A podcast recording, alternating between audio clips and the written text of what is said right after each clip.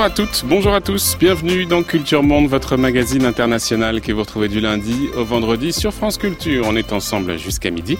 Émission préparée ce matin par Marguerite Caton, mais aussi Tiffaine de Roquigny, Samuel Bernard et Garance Munoz, réalisée par Benjamin Hu et mise en onde ce matin par Jean-Guilain.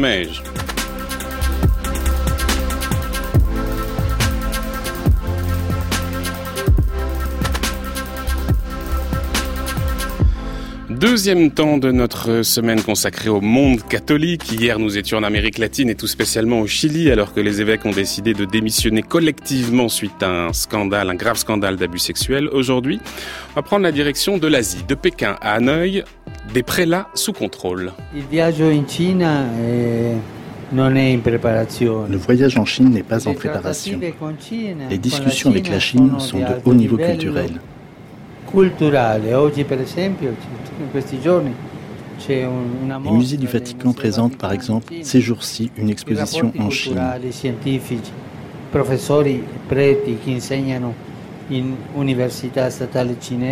Les relations culturelles, scientifiques, des prêtres qui enseignent dans des universités d'État en Chine. Il y a aussi le dialogue politique, surtout pour l'Église chinoise. Il y a aussi la question de l'Église patriotique l'église clandestine. On doit aller pas à pas avec délicatesse.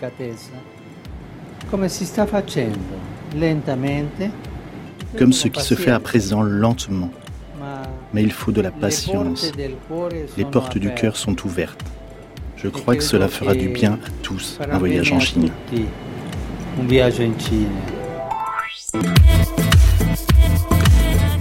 Le 2 décembre 2017, lors d'une conférence de presse à l'occasion de son voyage en Birmanie et au Bangladesh, le pape François évoquait les efforts déployés par le Vatican pour normaliser ses relations diplomatiques avec Pékin et les difficultés qui subsistent. Il faut dire que depuis 1952 et l'installation du régime communiste en Chine dans un contexte d'importante persécution, le Vatican a choisi de poursuivre ses relations diplomatiques avec la République de Chine en exil à Taïwan et non avec le gouvernement de Chine continentale.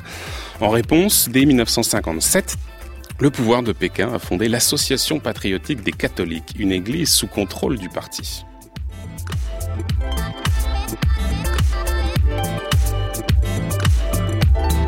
Aujourd'hui, plus de 60 ans après l'installation du régime communiste et malgré la libéralisation économique du pays, la situation n'a guère évolué. Sur le plan intérieur, l'Église catholique de Chine ne parvient pas à sortir de la tutelle du politique et les 12 millions de fidèles environ, en tout cas selon les estimations, se trouvent divisés entre membres de l'Église clandestine et membres de l'Église officielle. Sur le plan extérieur, le Vatican peine à trouver une voie médiane de compromis avec le régime de Pékin. Alors, les récents efforts de la diplomatie pontificale finiront-ils par payer L'Église? Saura-t-elle convaincre le gouvernement chinois de sa non-ingérence dans les affaires politiques internes? Et le casus belli taïwanais trouvera-t-il un règlement? Autant de questions qui vont nous permettre d'observer, au-delà de la Chine jusqu'au Vietnam et en Corée du Nord, le communisme et le catholicisme face à face. Bonjour Régis Sanouille. Bonjour. Merci infiniment d'être avec nous ce matin. Vous êtes l'ancien rédacteur en chef d'Église d'Asie, qui est une agence de presse spécialisée dans les informations sur les questions religieuses en Asie. Alors, euh, en mars dernier, Régis Sanouille, il y a eu des rumeurs concernant la possibilité d'un prochain accord entre le Vatican et Pékin. Certaines sources avaient même évoqué l'imminence de ce qui serait un accord historique. Je mets une double guillemets. En l'occurrence, c'est ce qu'avait dit le secrétaire général de la conférence des évêques en Chine, monseigneur Guo Jingkai. Et puis finalement, cet accord, il peine toujours à arriver. Alors, est-ce que il est sur le point d'aboutir et est-ce qu'on peut croire à l'imminence de cet accord? Alors de nouvelles rumeurs disent qu'il serait à nouveau dans les tuyaux pour être signé en juin. Donc euh, finalement euh, mars, juin et auparavant, moi j'ai suivi ces affaires durant de longues années, voire quelques décennies, et ces décennies ont été ponctuées de moments où effectivement il y avait une, une excitation, ou en tout cas une, une attente très forte d'une signature possible de demain, et cette signature n'a jamais euh, abouti. Donc je n'en sais rien. Effectivement, je ne suis pas dans le secret des dieux de la négociation entre le Saint-Siège et Pékin, mais ce qu'on peut dire, c'est qu'effectivement il y a une volonté les efforts sont là. Il y a eu par exemple une délégation, c'est en tout cas ce que nous avait dit, ce qu'avait rapporté le quotidien La Croix, euh, expliquant qu'il y avait des, une délégation chinoise qui se serait rendue à Rome. Donc on voit qu'il y a un désir en tout cas. Oui, il y a, il y a un désir, il y a, euh, euh, comment dire, ce sont deux, entités de, je ne sais pas comment les qualifier, euh, de puissance importante, l'Église catholique et, la Chine. Effectivement, elles se parlent. Elles se parlent tous les ans. Il y a effectivement une délégation du Saint-Siège euh, qui va à, Pékin et en, retour une délégation euh, du gouvernement chinois qui vient au Vatican négocier. De quoi parle-t-il? De quoi négocie-t-il? Et où vont-ils? On peut se poser la question. Le pape François, l'a entendu, ouvrirait son cœur, bien évidemment, mais ouvrirait la possibilité à un, voyage du pape euh, en Chine. On, le voit aujourd'hui, euh, le 12 juin, il y a des événements dans la diplomatie internationale qui sont totalement, qui étaient imprévisibles il y a encore quelques, quelques années, quelques semaines, et qui se passent. Je fais référence à la rencontre entre le président Trump et Kim Jong-un. Peut-on imaginer un jour le pape François à Place Tiananmen C'est quelque chose qui est aujourd'hui impossible à, effectivement concrétiser, mais voilà, les choses avancent, on négocie. Vers quoi on négocie C'est sans doute ce qu'on va essayer de préciser. On va en parler évidemment, mais euh, c'est important effectivement cette volonté du pape d'aller en Chine. On l'entendait là dans l'extrait qu'on vient de diffuser, mais la question qui se pose, c'est est-ce que Xi Jinping il serait disposé à accueillir le pape? Oui, c'est toute la question. Vous avez bien, vous avez vous posez le, la bonne question. La volonté de l'Église, on la connaît. L'Église parle à tout le monde. L'Église est disposée à, être finalement de bonne volonté envers tous les régimes en place, quel que soit le lieu euh, sur la planète. Le pape est un jésuite ou était, vient des jésuites. Bien sûr, on connaît la, la passion des jésuites pour la Chine. C'est une de leurs priorités internationales. Et au-delà de la personnalité du pape, c'est effectivement euh, un des horizons euh, majeurs de l'évangélisation aujourd'hui que cet essor de l'Église en Asie, l'Église est très minoritaire en Asie certes, mais elle est en croissance, les églises chrétiennes de manière générale, et notamment en Chine. Donc il y a effectivement de la part, euh, vue du Saint-Siège, une volonté évidente d'aller euh, dans cette direction. La bonne question, c'est effectivement que représente l'Église aux yeux du gouvernement chinois et en particulier de Xi Jinping? Alors justement, là, il faut peut-être poser un petit peu le contexte actuel. On va revenir évidemment sur ce que pourrait être cet accord, bien sûr, parce que c'est important de regarder ce dont on discute. Mais sur le contexte général, on est en train d'assister aujourd'hui, euh, Régis Tanouille, du côté de la Chine, à la mise en œuvre d'un certain nombre de nouvelles règles, de nouvelles règles qui encadrent plus strictement euh, la pratique de la foi. Euh, ça, c'est à noter. Est-ce que vous pouvez nous donner quelques éléments justement de, de ces nouvelles règles Je crois qu'elles sont entrées en vigueur au début de l'année, pour qu'on comprenne un peu le contexte religieux et spirituel dans lequel se trouve la Chine de Xi Jinping. ce serait plus, plus, un contexte politique. Effectivement, elles sont rentrées en vigueur euh, en, le 1er février, en février de, de cette année. Au-delà de ça, la Chine est rentrée, euh, on est passé de la période de la persécution communiste, qui était effectivement une négation de toutes les religions, la révolution culturelle, euh, toutes les religions ont, ont disparu, n'ont plus eu droit de citer, avec les réformes les, religions ont à nouveau eu droit de citer, les réformes initiées par Deng Xiaoping à la fin 79, euh, enfin 78, et depuis, effectivement, tout étranger qui se rend en Chine euh, voit un pays, un paysage religieux où il y a une liberté de culte. Euh, les églises sont pleines, les temples sont pleins, les, sont reconstruits, donc il y a une forme de liberté religieuse en Chine qui se limite sans doute à la liberté de culte. Sauf qu'elle se restreint aujourd'hui. Par exemple, exemple, cette loi qui est rentrée en application le 1er février dernier, elle interdit désormais les mineurs de rentrer dans les églises et d'assister à des messes. C'était déjà le cas en ce sens que les mineurs n'avaient pas, on ne pouvait pas euh, officiellement faire d'éducation religieuse, de, de, de, transmettre une éducation religieuse à des mineurs. Euh, les, les, choses effectivement se raidissent. On est, c'est évident, on est dans une phase de, de raidissement du pouvoir chinois vis-à-vis -vis de, sa, société, de la société civile, et on le sait, les, les religions sont au cœur de la, de la société civile. Le pouvoir chinois est un pouvoir communiste, il connaît très bien son histoire, et il sait toujours que dans l'histoire des dynasties chinoises, les mouvements qui ont amené à des changements de dynastie sont nés de mouvements religieux. D'où l'importance pour lui de contrôler l'ensemble des religions. Les, les, la Constitution reconnaît cinq religions officiellement qui ont donc qui ont, donc, qui ont droit de citer, c'est le, le, le, bouddhisme, le taoïsme, l'islam et le christianisme. Et le christianisme sous ses deux formes, protestantisme et catholicisme. Ce sont mmh. deux religions parmi les cinq religions reconnues. Ceci pour dire qu'il y a une architecture effectivement institutionnelle d'État qui fait que euh, l'État finalement fixe le cadre dans lequel la liberté religieuse, ou plus exactement la liberté de culte, peut se développer, mais en dehors de ce cadre, c'est strictement impossible. Mais il, il n'y a pas de liberté, et, et, ce cadre finalement, et vous le disiez vous, à, à, raison, ce cadre est en train de se resserrer. Il y a un double, un double mouvement, c'est-à-dire que on, on, on lisait euh, dans, dans, la presse euh, de, qui vient de Chine ces, ces dernières semaines une volonté du gouvernement chinois de mettre en place un plan de développement de l'Église de Chine. Donc effectivement, le régime chinois n'est pas un régime qui cherche avec un gros marteau à taper sur la tête des catholiques ou des chrétiens de manière générale comme des autres croyants.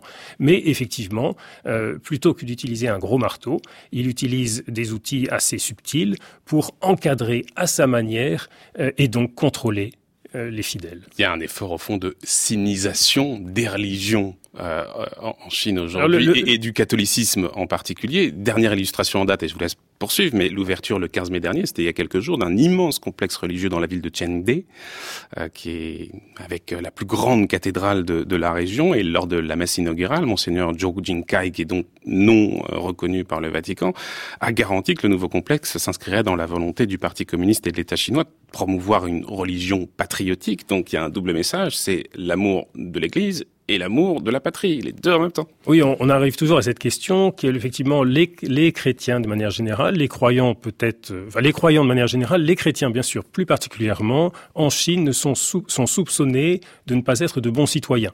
Alors qu'effectivement, tout ceci a une, histoire. C'est les, traités inégaux qui ont été imposés à la Chine par les puissances occidentales et euh, derrière, euh, en même temps que, les traités inégaux, les puissances occidentales ont soutenu le christianisme. Donc effectivement, les, les, les, les dirigeants chinois aujourd'hui ont beau dire qu'effectivement, il y a un passif historique qui n'a pas été soldé. Mais euh, la question se pose effectivement, toujours, est toujours remise en avant par les dirigeants chinois du fait de dire que si vous êtes un bon chinois, vous ne pouvez être un, un, un bon croyant que si vous obéissez, si vous pratiquez votre religion dans le cadre qui est imparti, non, et le cadre qui est fixé par, par ce régime. Alors, quand le, terme de oui, civilisation... Parce qu'on fuit toujours, pardon, euh, les possibles influences extérieures. En tout cas, c'est ce qu'on craint du côté de Pékin.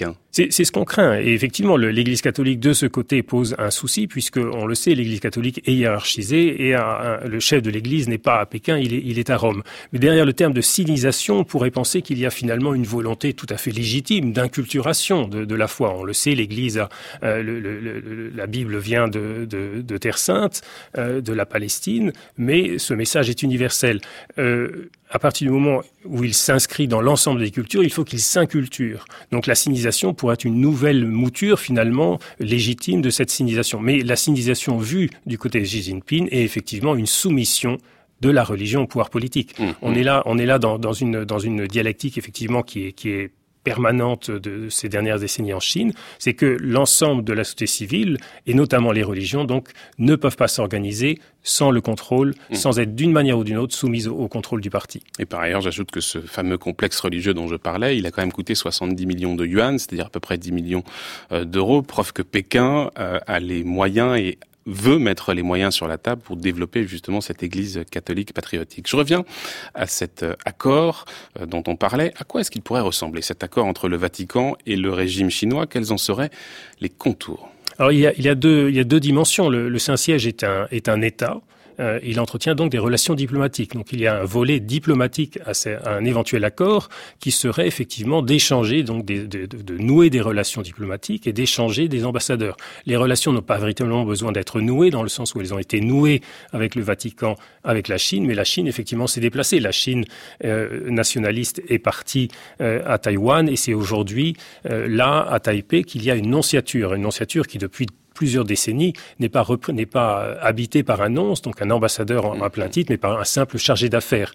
Le, le, le Saint-Siège est, est, est, soucieux effectivement de ne pas froisser euh, l'esprit euh, chinois à Pékin et donc a, a réduit ce, ce, ce, niveau de représentation, de représentation diplomatique. Donc il y a un volet diplomatique. La question effectivement de savoir si on pourrait demain transférer l'annonciature de Taipei à Pékin. Et là-dessus, le, le Saint-Siège a été très clair depuis plusieurs années, de nombreuses années déjà. Ils l'ont le secrétaire d'État, donc le numéro 2 du Saint-Siège, l'a déjà dit à plusieurs reprises, l'annonciature peut être transférée demain de, de Taipei mm. à, à, Pékin, ce qui veut dire qu'il y a des conséquences. Il y a que la rupture des relations effectivement avec Taïwan, mais euh, des relations nouées euh, avec Pékin.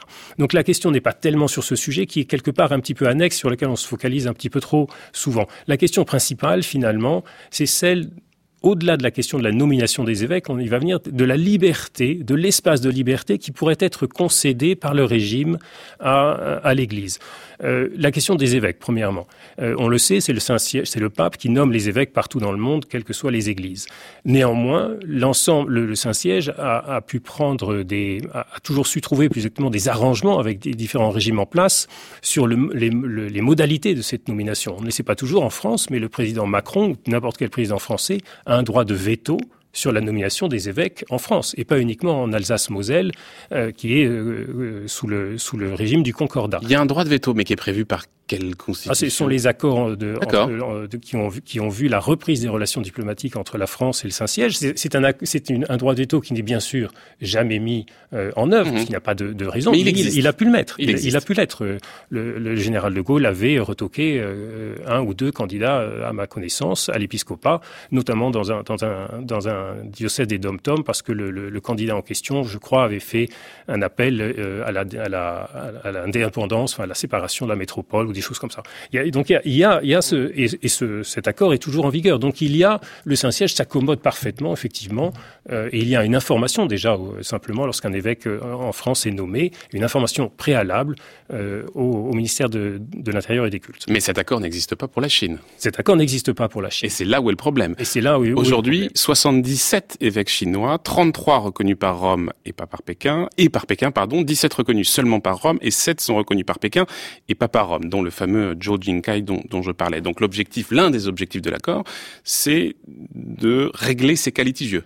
C'est euh, d'une part régler ces cas litigieux et au-delà des, des, cinq ou six évêques qui sont euh, qui ne sont pas dans la communion, qui ont été excommuniés, c'est-à-dire qu'effectivement ils ont accepté une nomination à l'épiscopat du fait du gouvernement chinois alors qu'ils savaient que le Saint-Siège n'était pas favorable à cette nomination. Donc aujourd'hui les, les situations sont, sont, complexes sur le sur le moment euh, pour euh, nommer un évêque, mais justement un accord viserait à les simplifier. Un, un, exemple tout simple, on a parlé de la division de l'Église, on y reviendra peut-être, mais euh, un diocèse emblématique est le diocèse de Shanghai. C'est un diocèse important numériquement, euh, financièrement, qui a de l'argent, qui a une certaine, des, infrastructures de formation importantes. Il y avait deux évêques, un évêque, euh, tous les deux jésuites, un évêque officiel et un évêque clandestin. lorsque ces deux évêques sont arrivés au moment où ils allaient être rappelés à Dieu du fait de leur grand âge, le Saint-Siège, ils ont approché le Saint-Siège, le Saint-Siège les a approchés pour savoir quelle était la suite, quel, euh, candidat nommé euh, pour, euh, leur succession. Et le Saint-Siège leur a demandé de, de se mettre d'accord sur un seul nom. Donc c'était une façon de créer l'unité au sein de cette communauté catholique qui est divisée entre la partie officielle et mmh, clandestine mmh. pour créer l'unité. Cette unité s'est faite autour d'un nom, Monseigneur Madachin, qui a été nommé évêque auxiliaire en 2012, et lors de la messe, donc il était, lui, du côté officiel nommé en accord avec le gouvernement chinois. Il y avait une, euh, des, des, un contact entre le, par des émissaires entre le Saint-Siège et Pékin, et cet accord avait été entériné. Donc un candidat qui a été de de la partie officielle à Shanghai pour l'ensemble des catholiques euh, de Shanghai.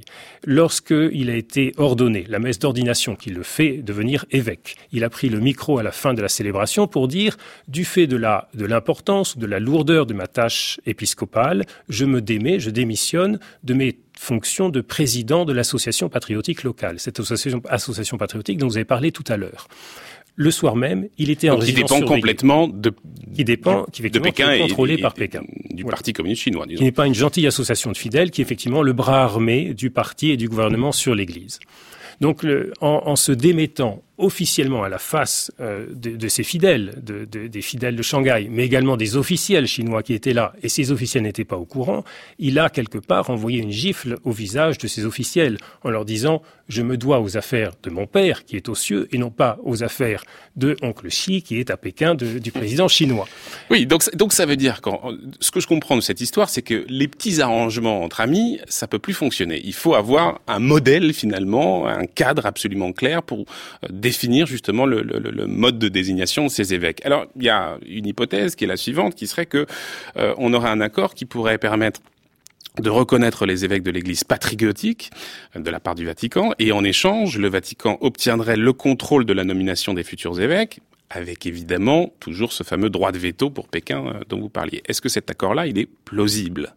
Il est possible. Euh, maintenant, est-il souhaitable et pourra-t-il aboutir? Car au-delà de la, question de la nomination des évêques, c'est véritablement la question de l'espace de liberté qui est laissé à l'Église.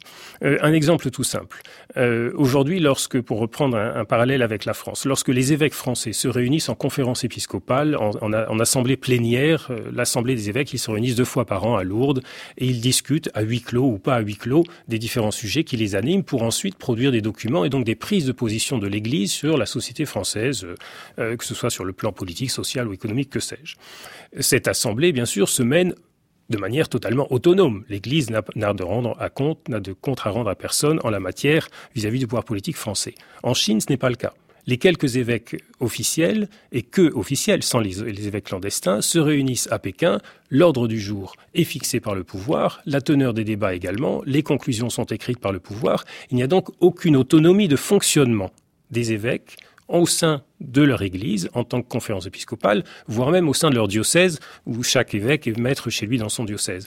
Donc on a finalement une structure officielle qui est totalement corsetée par le pouvoir euh, politique en place, tout simplement parce qu'il ne veut pas d'autonomie de la sphère religieuse dans la société il, ne fait pas exception. Là, les catholiques ne, sont pas, ne font pas exception à la règle. La règle générale en Chine, c'est que n'importe quelle association, fût-elle une association de philatélistes au fin fond du Yunnan, si elle n'est pas contrôlée ou contrôlable d'une manière ou d'une autre par le parti, elle ne peut pas exister. Il n'y a bien sûr, on le sait, hmm. pas de parti politique. Mais donc concrètement, ça veut dire que quand on se réunit à la table, il y a un représentant du Parti communiste chinois? On est en Chine, donc les choses sont subtiles. Euh, ce n'est pas forcément, encore une fois, qu'un gros marteau ou une, une, une matraque dans le dos ou un revolver sur la tempe que les choses se mènent. Mais la, conclusion est qu'effectivement, ce contrôle est constant. Et dès lors qu'un évêque officiel, je reviens au cas de Madachine, voudrait dire je me dois effectivement aux affaires de l'Église d'abord, et je, donc je, je, ne veux pas avoir affaire avec ces affaires, avec ces instances, ces structures de contrôle du parti et du gouvernement sur l'Église, eh bien il est en résidence surveillée depuis 2012.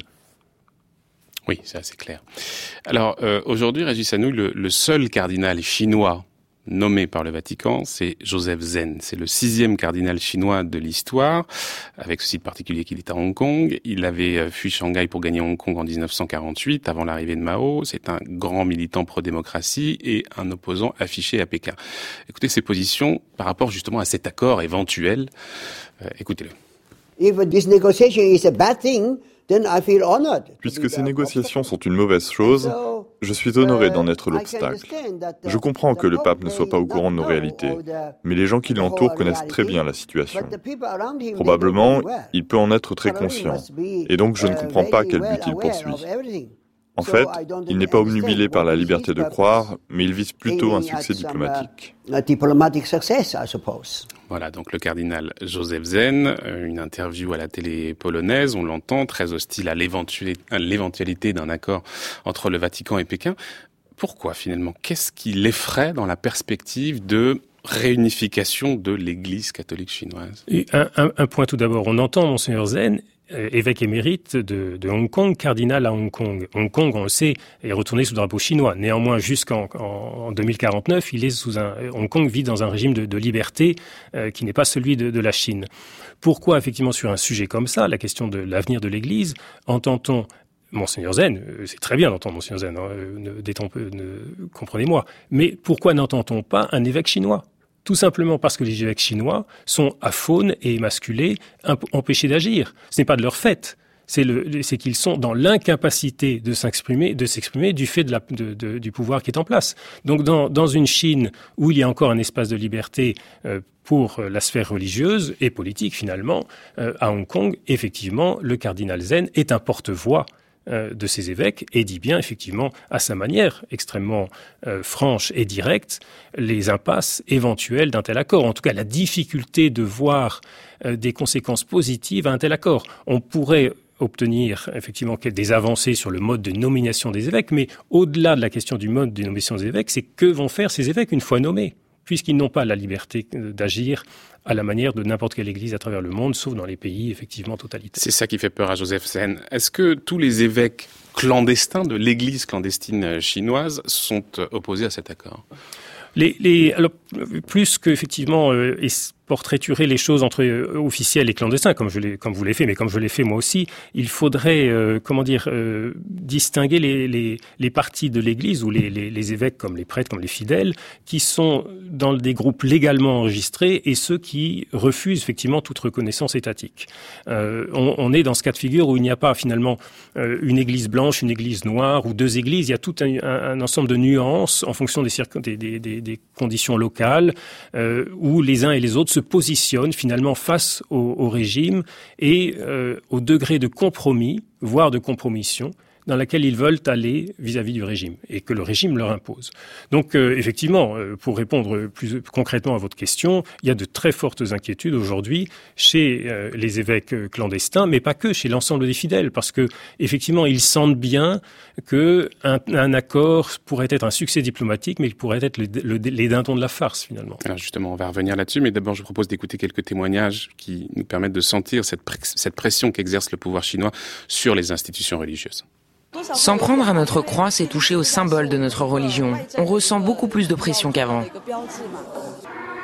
Vous savez, les croix ne doivent pas dépasser le toit des églises. C'est comme ça. Quand les policiers ont débarqué en octobre dernier, les fidèles se sont physiquement postés là-haut, tout autour de la croix pour la protéger. En représailles, ils ont cassé le mur ici et condamné l'entrée principale. En fait, il y a une note qui circule au sein des autorités locales, s'alarmant du développement trop rapide de la communauté chrétienne en contradiction avec l'athéisme prôné par le parti. Le christianisme se développe très vite ici. On est de plus en plus nombreux et notre foi de plus en plus visible. Ils ne connaissent pas bien notre communauté et ça leur fait peur. Voilà, extrait d'un reportage, reportage qui avait été diffusé sur France 24. Parce que il y a évidemment la position des prélats, il y a les positions des évêques, la position du cardinal émérite euh, Joseph Zen, mais quid des fidèles? Est-ce que les catholiques clandestins euh, sont eux aussi effrayés à l'idée de cet accord? Ou est-ce que finalement ils sont prêts à faire allégeance à l'Église patriotique chinoise? Ou est-ce que ça dépend? Oui, je pense que ça dépend. Ils, se débattent dans des difficultés du quotidien. On, l'a dit, il n'est pas possible officiellement de, faire la catéchèse à ses enfants de moins de 18 ans dans, une structure euh, d'église. Euh, les, choses se durcissent. Donc effectivement, ils, font face en permanence à ce type de, difficultés. Ils font face également aux mutations sociales que connaît la, Chine. L'église, les églises, les communautés étaient plutôt des communautés rurales, euh, construites dans des villes autour d'églises de, villages. Ces villages se sont totalement dépeuplés du fait de l'exode rural et aujourd'hui il faut recréer des communautés d'églises au sein des, grandes métropoles. Donc il y a toute une, une mutation effectivement du, paysage chrétien en Chine, une efflorescence également. Ils l'ont bien dit. Euh, comment dire Il y a une, il y a un appel aujourd'hui. Il y a une, un attrait euh, pour le christianisme en Chine. Alors mm. est-il explosif euh, La Chine sera-t-elle en 2050 une des premières un des premiers pays chrétiens du monde comme certaines études américaines l'ont écrit il y, a, peu, je n'en sais rien. Mais effectivement, ce qui fait peur, c'est que cette petite communauté qui représente 1 à 2% de la population euh, chinoise, pour les catholiques, pour les, protestants, c'est plus nombreux, euh, fait peur, effectivement, ou en tout cas a une capacité, sinon de mobilisation, du moins elle est attractive. Je repose ma question, est-ce que les fidèles, eux, ont peur d'un éventuel accord? La question est difficile à répondre. Je pense qu'il serait euh, extrêmement euh, touché que euh, le Saint-Siège ait droit de citer à travers la personne d'annonce résidant à Pékin.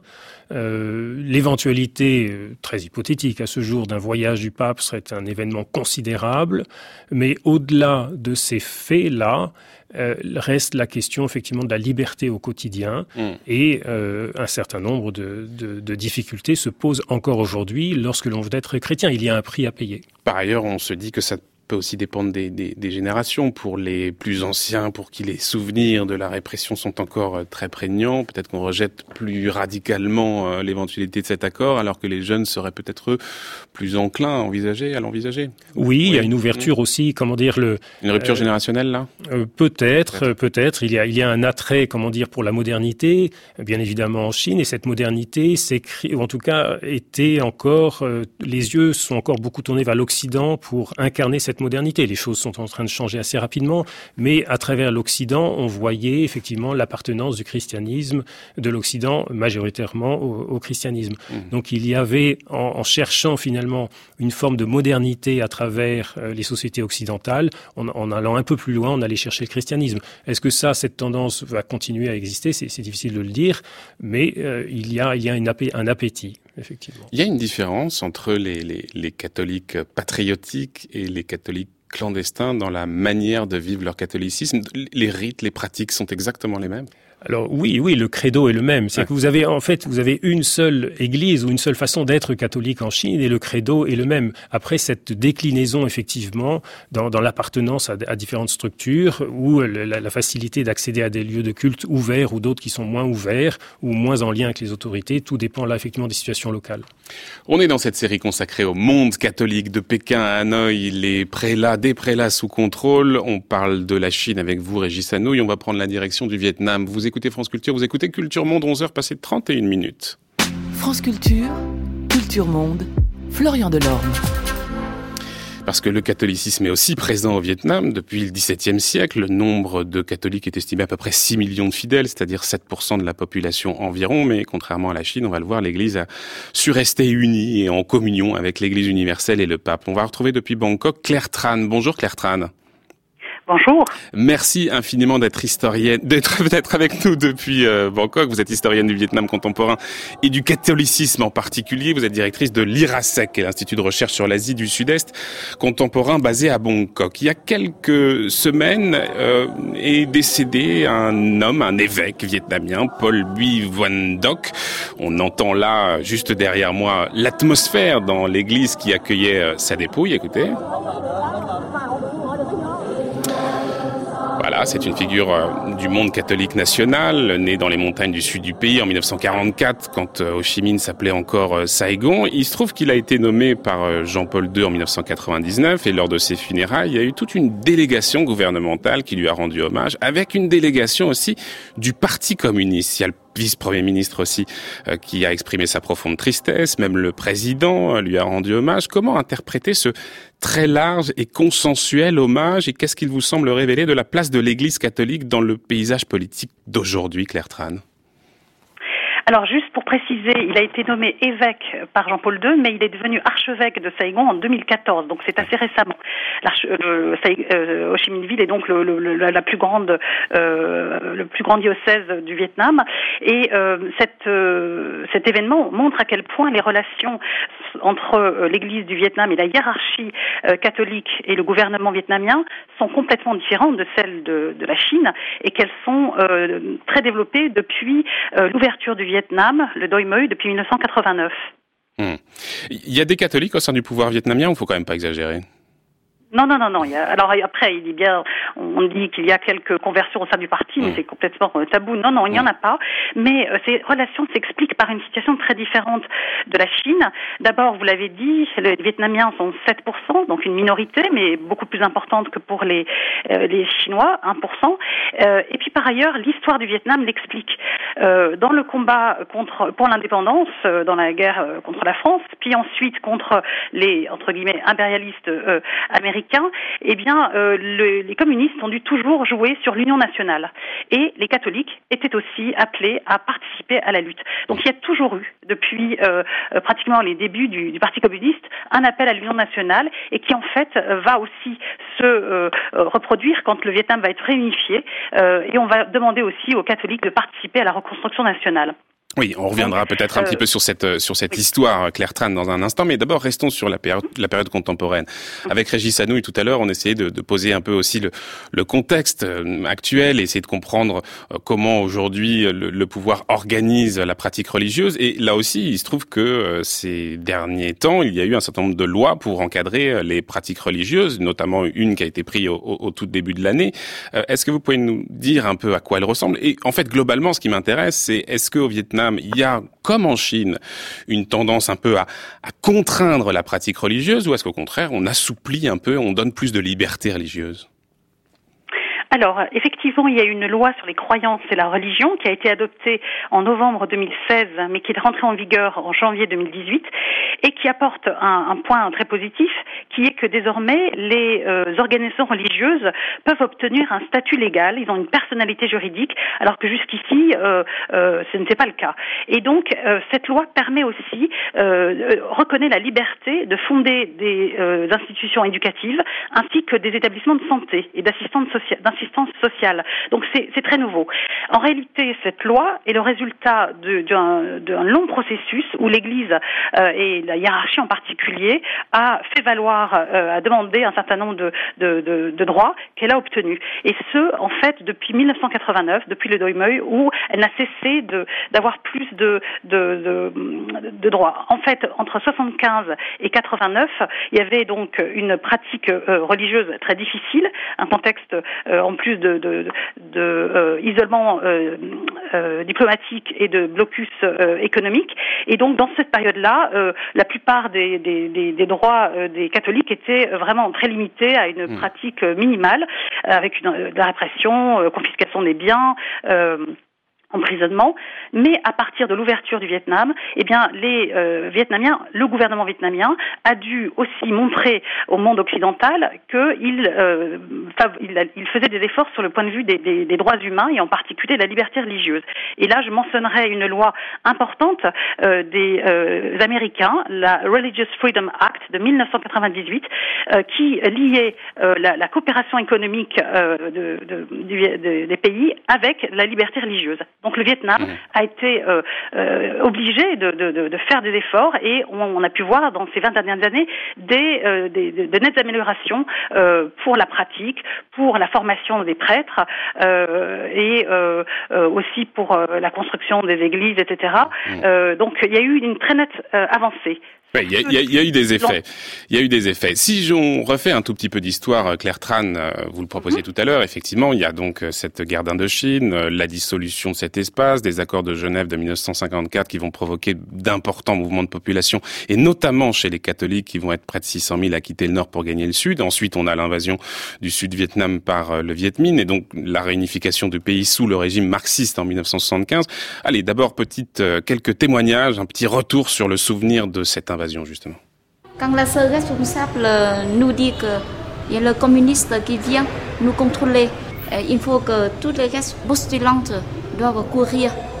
Et on peut euh, courir partout, soit dans l'armoire, soit dans l'étage ou sous le lit, pour que quand ils viennent, ils nous trouvent personne.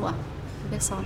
Giai đoạn chung thì khó khăn hơn. Quand le Vietnam a été séparé entre le nord communiste et le sud libre en 1954, beaucoup de sœurs se sont enfuies au sud. Nous avons perdu beaucoup de nos maisons qui ont été confisquées quand en 1975 les communistes ont envahi le sud. Les persécutions étaient surtout spirituelles. Nous étions obligés de quitter nos couvents. Les autorités nous surveillaient. Elles ont tenté de nous arracher à la vie consacrée.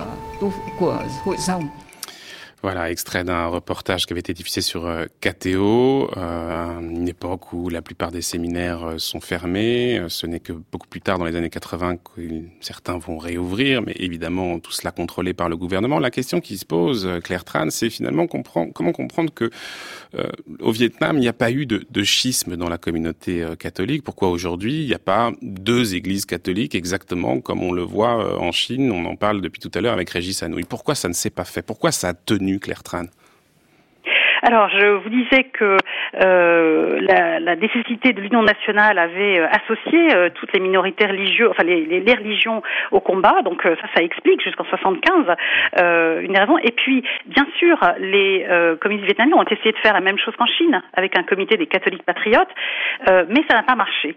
Ça n'a pas marché pour plusieurs raisons, mais une importante a été l'attitude des, de, de la hiérarchie vietnamienne, du Sud en particulier, euh, qui a choisi de ne pas être dans l'opposition et de démontrer la bonne volonté des catholiques à contribuer à la reconstruction du pays réunifié.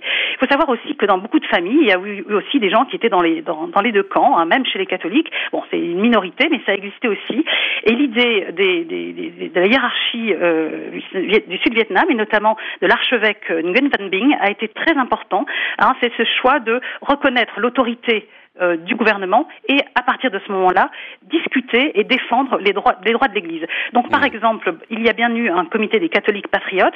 Eh bien, monseigneur Bing y a introduit des euh, des, des, personnes de confiance et euh, ces personnes ont agi pour défendre le droit de l'Église. Donc en fait, il n'y a il n'y a pas eu du tout cette division et ensuite par le, la, la, la, ce dialogue établi dès les débuts de la réunification, eh bien ils ont pu préserver le Vietnam de cette division qui touche la Chine. Donc on est dans une situation très très différente que pour la Chine. Claire Tran, vous restez avec nous. Je voudrais faire réagir euh, Régis Sanouille. Euh, la question que je voudrais vous poser, Régis Sanouille, c'est aujourd'hui, quelles sont les relations entre le Vatican et euh, Hanoï et le Vietnam. Je sais qu'au début de l'année, il y a une délégation du Saint-Siège qui s'est déplacée euh, au Vietnam. Elle était menée par euh, monseigneur Antoine Camilleri, le sous-secrétaire pour les relations avec les États. Alors, euh, de quoi est-ce qu'on a parlé et est-ce que, comme avec Pékin, on pourrait imaginer une forme d'accord qui réglerait les difficultés qui peuvent quand même exister, bien qu'il n'y ait pas là deux églises, mais il y a quand même des difficultés, et notamment concernant toujours le même problème, la question des désignations des évêques. Est-ce qu'on est en train de parler là? Mais le, le, lien est intéressant entre le Vietnam, la comparaison entre la Chine et le Vietnam est intéressante. Pourquoi? Parce qu'effectivement, il y a un accord entre le Saint-Siège et Hanoï, entre le Saint-Siège et le Vietnam. Depuis plusieurs années, il y a il n'y a non pas un nonce, euh, mais il y a un, représentant, c'est son titre officiel, un représentant non résident du Saint-Siège au Vietnam. C'est un titre à rallonge, en la personne, il y a encore quelque temps, du nonce accrédité à Singapour et qui était tous les trois mois euh, au Vietnam pour visiter l'ensemble des communautés catholiques au Vietnam. Et lui, effectivement, faisait office de nonce. Mais il avait bien expliqué dans sa, prise de fonction, sa, sa, sa fonction était auprès de, sa fonction de représentation du Saint-Siège était auprès des catholiques et non pas auprès du gouvernement. Hmm. Autrement dit, il n'était pas nonce, il n'était pas euh, pleinement nonce. Pourquoi donc cette absence de relations diplomatiques pleines et entières? Ben, Tout simplement parce qu'on a deux régimes frères, à Hanoï et à Pékin. Ce sont deux régimes qui se haïssent cordialement. En tout cas, le, Vietnam a très peur, effectivement, de l'emprise de la Chine sur lui et donc va chercher de l'air à l'extérieur. On a parlé de la loi sur la liberté religieuse dans le monde des États-Unis. Pourquoi le Vietnam s'est tourné vers son ancien ennemi américain? Parce qu'il avait besoin d'air par rapport à Pékin. Pourquoi le, Vietnam se tourne vers euh, euh, le Saint-Siège et les, les, plus hauts dirigeants euh, vietnamiens sont tous les six mois en, visite à, Rome? Parce que là aussi, ils ont besoin d'air par rapport à ce géant chinois qui les qui les menacent. Mmh, mmh. Et c'est une façon, effectivement, de créer cette ère nécessaire pour euh, trouver un peu plus de liberté d'action, encore une fois, par mmh. rapport à Pékin. Le, les, les, les, communistes vietnamiens, comme les communistes chinois, sont des confucéens, et euh, Madame Tran l'a rappelé, euh, Ho Chi Minh euh, incluait dans la communauté nationale les catholiques. Il y a eu un discours important, je ne me rappelle plus la date, en 54 ou même avant, où il incluait véritablement les, les catholiques dans la communauté nationale, ce qui n'a pas été le cas en Chine. Donc il n'y a pas effectivement cette, cette, cette césure euh, qui existe en Chine entre la communauté chrétienne et le pouvoir politique. Claire Tran, justement, le pouvoir politique, et ce sera ma dernière question. Est-ce que vous diriez qu'aujourd'hui, cette église vietnamienne, elle constitue une force politique d'opposition? Et si c'est le cas, quels sont les domaines précisément dans lesquels elle exerce cette opposition politique? Claire Tran alors je ne dirais pas qu'il y a une force d'opposition politique, surtout pas. En tant que minorité, euh, et puis étant donné l'histoire du Vietnam et en particulier au Sud, où les, catholiques étaient très impliqués dans le régime du Sud, il n'est pas question de faire de l'action politique, en tout cas pas pour la hiérarchie catholique. Euh, mais par contre, ils euh, souhaitent se développer leur rôle social. Euh, il était très important avant 75 au sud du pays, euh, dans le domaine éducatif, de la santé et notamment dans les mouvements d'action catholique. Il a été réduite à néant après 75. Et puis, dans les années 90, peu à peu, ils ont grignoté euh, au fur et à mesure des discussions. Euh, et je rappellerai, comme l'a très bien dit Monsieur euh, Anouilh, c'est de nombreuses visites des, représentants du Saint-Siège au Vietnam, plus de 30 depuis la fin des années 80. 80 donc c'est important. Et aussi, je voudrais aussi le rappeler, six visites du Premier ministre, du président et du secrétaire du parti, donc des, vraiment des, visites de haut niveau. Et à chacune de ces visites, la dernière, c'était le président Chan Dai-kwang en, en 2016, eh bien après chacune de ces visites, eh bien il y avait des choses qui se qui s'arrangeaient. Donc en fait, mm. les, les, les, catholiques sont profitent de ces de ces de ces bonnes relations malgré tout, mais par contre ils s'engagent dans le domaine social, de la santé, notamment de la lutte contre le SIDA, mais également donc Caritas qui a été créé, recréé puisqu'il a été interdit après 75. C'est une la, la, grande ONG catholique internationale, donc de nouveau été active à partir de 2008. Eh bien, il s'engage aussi dans les actions environnementales. Mmh. Et sur ce point, il est vrai que c'est un problème majeur du Vietnam, d'ailleurs tout comme la Chine, hein, un, un, pays qui se développe très rapidement avec des effets écologiques graves sur lequel se rajoutent le, des, effets du changement climatique. Et dans ce cas-là, eh bien, mmh. les catholiques qui sont très organisés euh, revendiquent euh, de euh, défendre les droits. Et ça a été le cas notamment de l'affaire euh, Formosa, la catastrophe écologique qui s'est passée au centre du Vietnam en, au printemps 2016. Et bien là, l'Église, et notamment Monseigneur euh, Nguyen Thai Hop, l'évêque de, de Vinh, a été très actif pour alerter les instances internationales de la catastrophe et de la de la mauvaise gestion par le gouvernement euh, de cette, euh, cette catastrophe. Donc, donc, en fait, donc le, le, euh, domaine écologique qui est finalement un, un, terrain de prédilection pour le militantisme catholique. Merci beaucoup Claire Tran d'avoir été avec nous en direct de Bangkok. Je rappelle que vous êtes historienne du Vietnam, directrice de l'IRASEC, l'Institut de recherche sur l'Asie du Sud-Est contemporain basé à Bangkok, et que vous êtes par ailleurs éditrice de la publication annuelle de l'IRASEC Asie du Sud-Est, bilan, enjeux, perspectives, dont l'édition 2018 vient tout juste de sortir aux Indes savantes. On va passer du côté de la Corée maintenant. Le catholicisme est présent en Corée depuis le XVIIIe siècle, mais c'est vrai qu'il s'est beaucoup développé après 1945 et puis ensuite dans les années 80. Aujourd'hui, on compte en Corée du Sud un peu moins de 6 millions de fidèles, c'est-à-dire environ 10% de la population, euh, suffisamment pour que le pape s'y déplace, bien sûr. Le peuple coréen est un peuple qui n'a pas perdu sa dignité. C'est un peuple qui a été envahi, humilié. Il a subi des guerres. Il est divisé maintenant avec tant de souffrance. Hier, lorsque j'ai rencontré les jeunes, j'ai visité le musée des martyrs. C'était terrible la souffrance que ces gens ont dû endurer, tout simplement pour ne pas avoir piétiné la croix. C'est une souffrance historique. Ce peuple a une grande capacité de souffrir. Et cela fait partie aussi de sa dignité. Voilà, donc extrait de cet euh, discours euh, du pape de retour euh, en Corée, c'était en août 2014, un peuple envahi, humilié, divisé, disait-il. On va retrouver une nouvelle invitée, Evelyne Chérel-Riquier. Bonjour.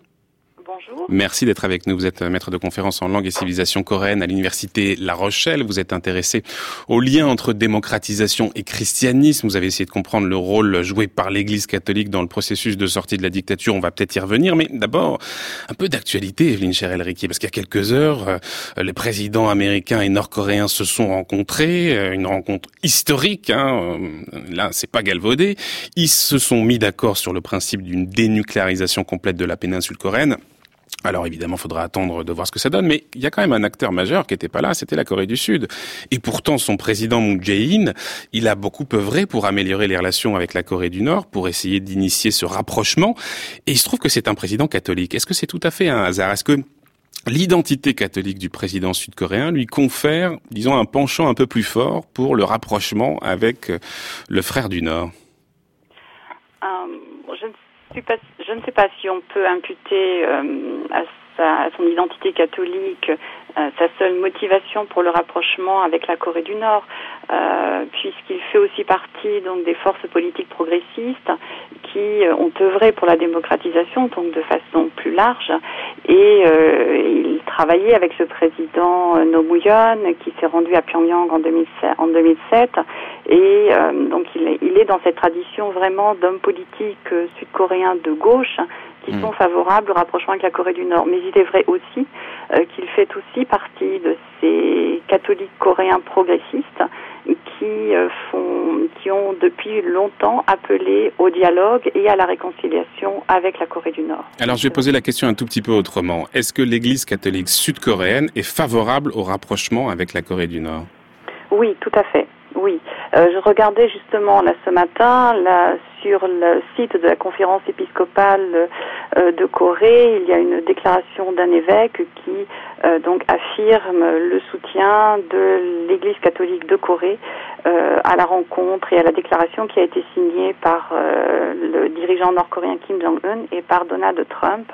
Et donc dans cette déclaration, l'Église catholique déclare donc qu'elle va apporter son aide à la réconciliation et au dialogue avec la Corée du Nord. Oui, oui et c'est pas seulement un soutien dans les discours. On a été aussi assez actif. Novembre dernier, le président de l'Association des catholiques de Corée s'est carrément rendu en Corée du Nord pour visiter euh, l'église catholique de Chongchung. Donc, euh, on est actif.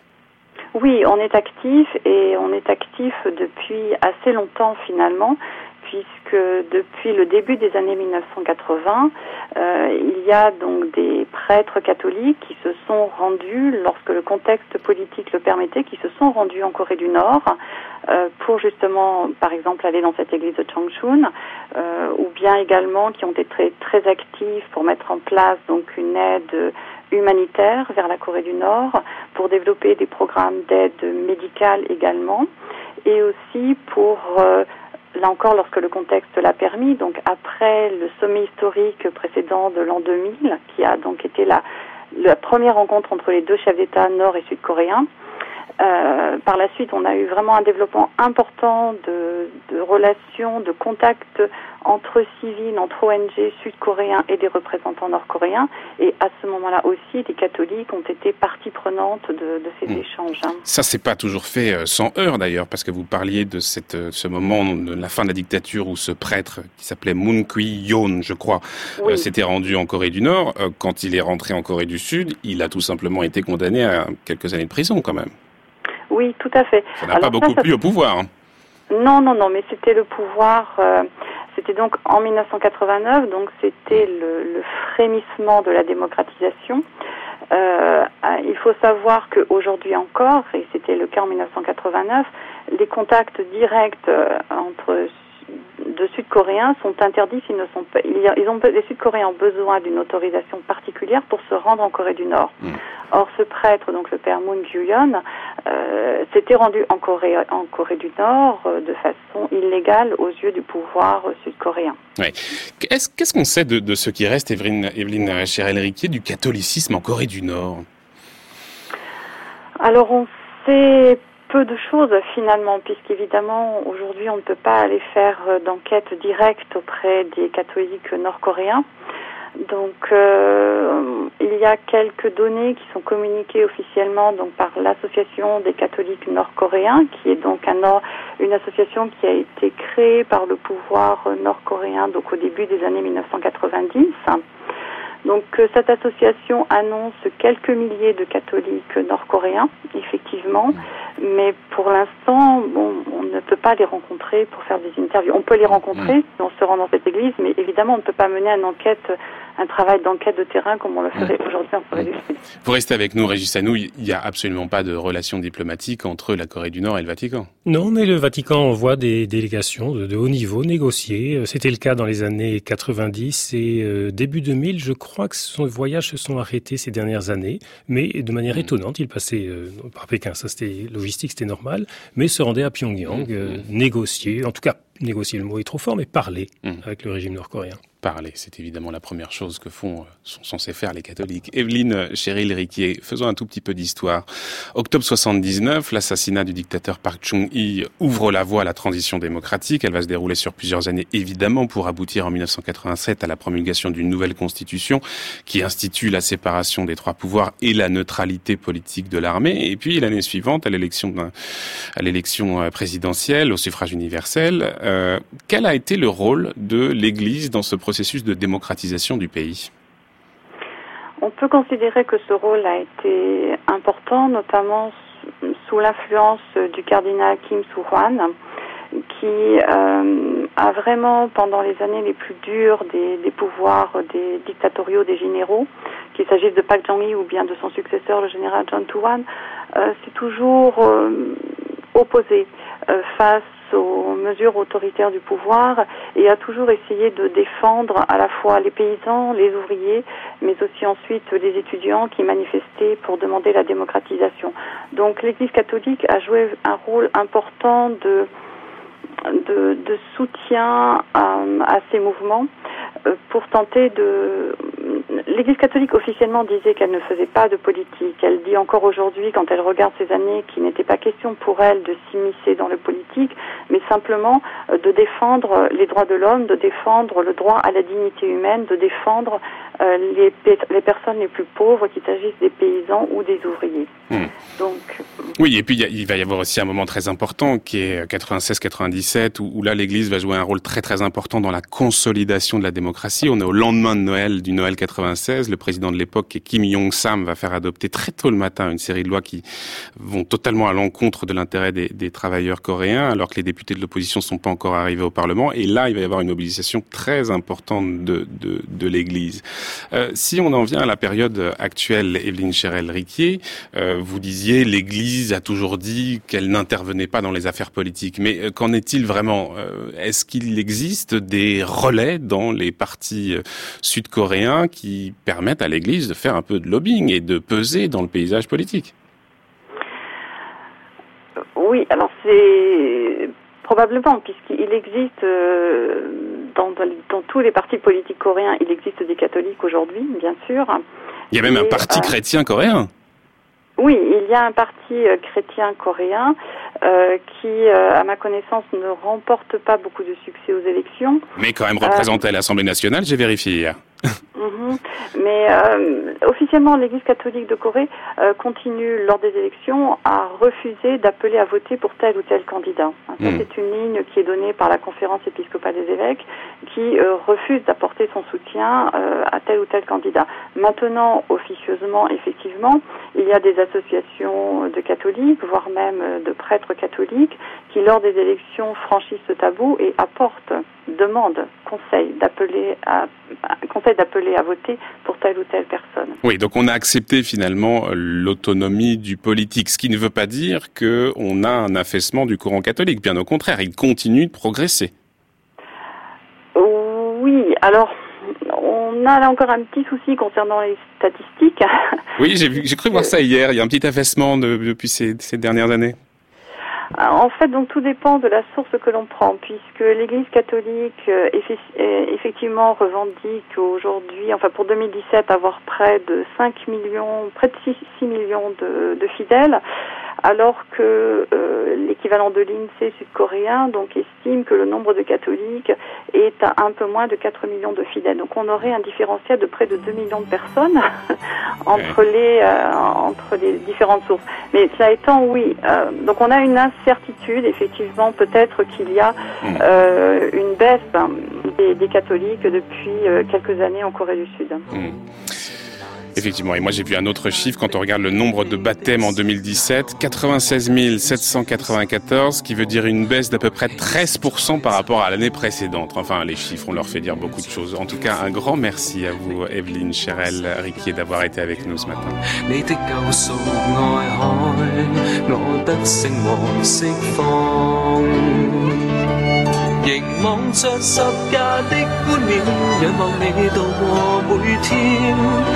Alors ça, visiblement, ça doit être un, chant chrétien et chanté euh, en chinois. Merci infiniment, euh, Régis Anouilh, de nous avoir accompagnés ce matin, de nous avoir éclairé sur ce monde catholique chinois absolument passionnant qu'on connaît si peu. Je rappelle que vous êtes ancien directeur en chef, euh, rédacteur en chef d'Église d'Asie, qui est une agence de presse spécialisée dans les informations sur les questions religieuses en Asie. Vous l'avez remarqué, Brice Couturier n'était pas là aujourd'hui, mais on le retrouvera demain. Pas d'inquiétude. Pour l'heure, dans un très court instant, c'est Olivia Gesbert et la grande table.